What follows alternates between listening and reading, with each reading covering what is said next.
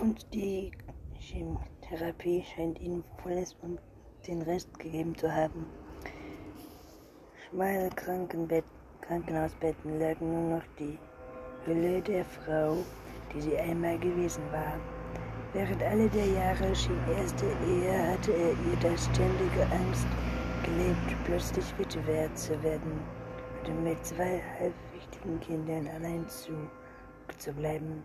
Immer wenn Cosima auf einer ihrer abenteuerlichen Filmpremieren gewesen war, um ihr de, der Welt ihre Dokumentarfilme zu drehen, hatte er nachts schlecht geschlafen.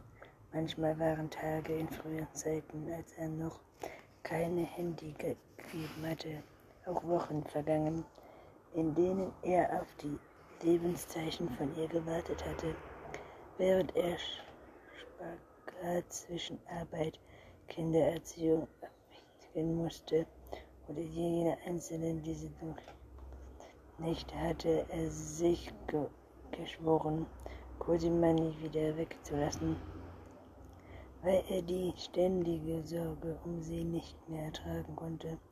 Aber wenn sie dann wieder da gewesen war, erschöpft, aber glücklich vor Begeisterung und zur Freude der Kinder, sind mit einem Hund oder einer Katze, die sie unterwegs aufgelesen hatte, im Gepäck, dann hatte sie seine Ängste eine Weile in nichts aufgelöst. Er hatte gelernt, damit zufrieden zu sein und versehrt in die Arme schließen zu können, bis ihre Fernweh aufs Neue erwachte und sie ein nächstes Filmprojekt plante. Schon als er sie in sie verliebt hatte, war ihm gewesen, dass sie die temperamentvolle, frisch verliebte Cosima niemals eine Ordnung und wenig Leben, wie es brauchte, fühlen würde. Und weil er sie hatte, er immer wieder die Szenen und ihre, ihre Expansion, die Gesellschaft der merkwürdigen Filmleute, die oft wochenlang in Hausen bevölkert, die Zeit, die sie in ihrer verbracht hatten und ihre Reisen zum Film auf der ganzen Welt erhielten. Doch ihre Affären mit einem russischen Polnisch seit von zehn Jahren hatte ihm das Herz gebrochen und es hatte lange gedauert, bis ihm hatte. Aber da hatte er getan, nicht zuletzt den Kindern zu und ihr Verhältnis war in den letzten Jahren besser geworden. Als jemand wäre ihre Ehe. Hey, Musi, sagte er, wie geht es dir? Mir geht's ganz gut, erwiderte sie und richtete sich auf. Sogar ihre Stimme hatte sich verändert und klang berüchtigt. Ihre Haut war gelblich und dünn, wie Pergamentpapier, das glänzte rot. Ihre Haare quellen genauso wie ihre Wimpern Augenbrauen. Schau mal, Sophie hat ein Bild von dich gemalt. Bornstein rollte das Blatt auseinander und hielt es ihr hoch. Sie hat ein Eins drauf bekommen. Die Sylvie von Frankfurt. Das ist gut gelungen, Cosima lächelte. Ich werde die Schwester bitten, es aufzeichnen, dass es immer sehen kannst. Bordstein legte das Bild auf den Nachttisch unter den Fernseher. Für ein Krankenhauszimmer war der Raum gerade luxuriöser. Er hatte einen eigenen kleinen Balkon, ein schönes Badezimmer. Es gab sogar eine Sitzecke, Couch, gemütlich Ledersessel und eine Minibar. Kann ich irgendwas für dich tun? fragte Bornstein. Brauchst du was? Hast du noch genug zu lesen? Danke, ich habe alles, was ich brauche.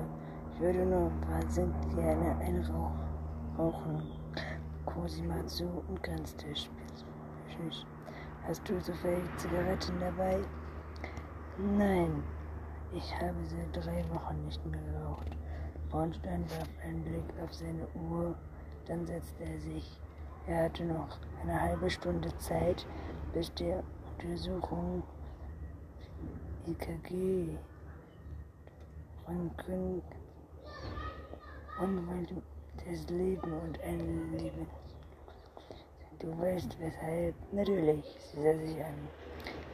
Du wirkst so bedrückt. Was ist los? Oliver tut es dir leid, dass alleine hier zustimmen hast. Nein, das ist es nicht, Bonstein seufzte. Eigentlich hatte er nicht vor, Cosima mit seinen Problemen zu belasten, aber sie kam ihm einfach zu gut, als er etwas von ihr hätte verheimlichen können. Corolias Eifersucht ist unerträglich geworden, sagte er, brütete ihre Wege, Sitze morgen abspielen hatten. Ich kann nicht mehr weitermachen und hoffe, dass sie alles eines Tages einrenkt. Das wird es nicht, Sophia, denke ich, möchte sie dann bringen oder zu Marie sehen und bis eine andere Lösung gefunden habe. Das tut mir leid, erwiderte Rosima.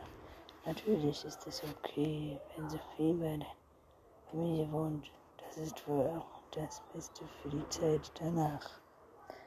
Ja, das denke ich auch, wortsteinigte.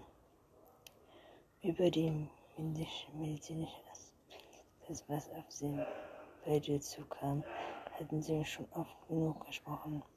Ihre Gespräche wanderten sich an den Themen zu. Erzählte ihr von Hennings neuen Krimi, den die Kollegen der RKI gegenfieberten und über den sich Pia Sammers im Mann ärgerte, lachte und genoss diese seltenen Augenblicke von Normalität, von Unbefangenheit. Kumas Ablenkung hatte Bornstein vor Augen geführt, dass das Leben zu kurz war, um es mit Dingen zu verfolgen, die man eine gar nicht tun wollte, oder mit Menschen, die einem nicht gut taten. Von einem Tag auf den anderen kam es vorbei, vor beim Einkaufen in den Supermarkt zusammengeklappt und ins Krankenhaus gebracht worden. Die Diagnose Leberkrebs im fortgeschrittenen Stadium war ein zu gewesen. Ein Schock für die ganze Familie. Einzige überlegene Chance war eine Lebertransplantation. Dennoch hatte die Traum Tumozelle nicht in oder anderen Organen gesteuert. Man hatte ihren Namen auf der Liste für eine Postwaldleber ganz mit einer Taschen und einfachen Tumor am wenigsten zu hinterlassen, bis passende Organe zur Verfügung standen. Niemand wusste allerdings, wie lange das dauern würde.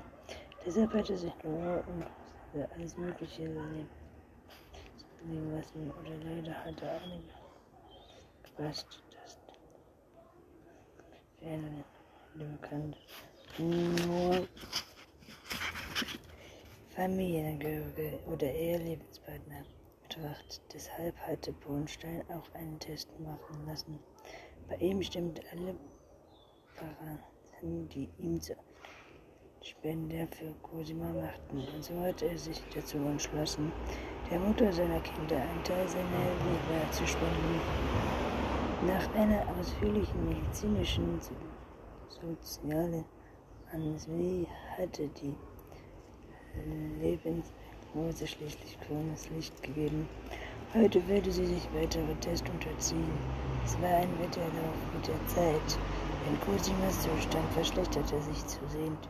Und wenn sie nicht mehr kräftig genug für eine OP war, würde der Krebs sie besiegen.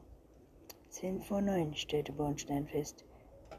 Sie sollten mich auf den Weg machen. Hast du die Kuh mittlerweile gesehen? fragte Cosima. Nein, erwiderte Bornstein, das werde ich auch nicht mehr tun. Ich ziehe morgen zu Marie sie ins Hotel. Dann bin ich in Sophies Nähe und habe mehr Ruhe. Oh, dachte Cosima nur. Ich hätte es längst sollen, sagte er. Du bist ein guter Mensch, unüberflüssig, Cosima. Ich denke dir so sehr und auch wenn die ganze Sache schief gehen sollte, das wird sie nicht, wie ihr rasch Wort. Du wirst wieder gesund.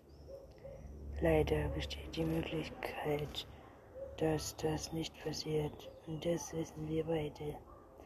Cosima sah ihn ruhig an. Aber falls sich das hier nicht überrascht, dann hätte ich Fall ein wunderbares Leben. Und das danke ich zum Teil dir. Oliver, wir haben die drei großen, wie süßen Enkelkinder. Ich habe hier das tun können, was mich glücklich gemacht hat. Wenn es also vorbei sein sollte, dann verlasse ich diese Welt als zufriedener Mensch. Ihres Stimme war heiser geworden und Bornstein hatte ein Kloß im Hals. Verlass ihn nicht einfach zum Sterben nach allem, was ich über mich gehen lassen, schätzte er. Wenn ich ihn kein Wissen, ich ihm danach zu. war. Weißt du eigentlich, wie ein Leber wie sie ist? Cosima lachte, wurde aber gleich wieder ernst. Ich weiß sehr zu schätzen, tust, mein Lieber, wortete sie. Vor allem die Dinge, weil ich eine Aktion gehe und Spritzen kenne. Pia weiß ganz recht, dass Handy mir eine Ausrede geliefert hatte, heute Vormittag nicht zu müssen, abgesehen von ein paar Körperverletzungen und zwei war mit K11 die letzte Zeit nicht sonderlich viel zu tun gewesen. Deshalb hat der Kriminalgrunddirektor Dr. Nicole Engelt den sämtliche Kommissare verspringenden Abzeichnungen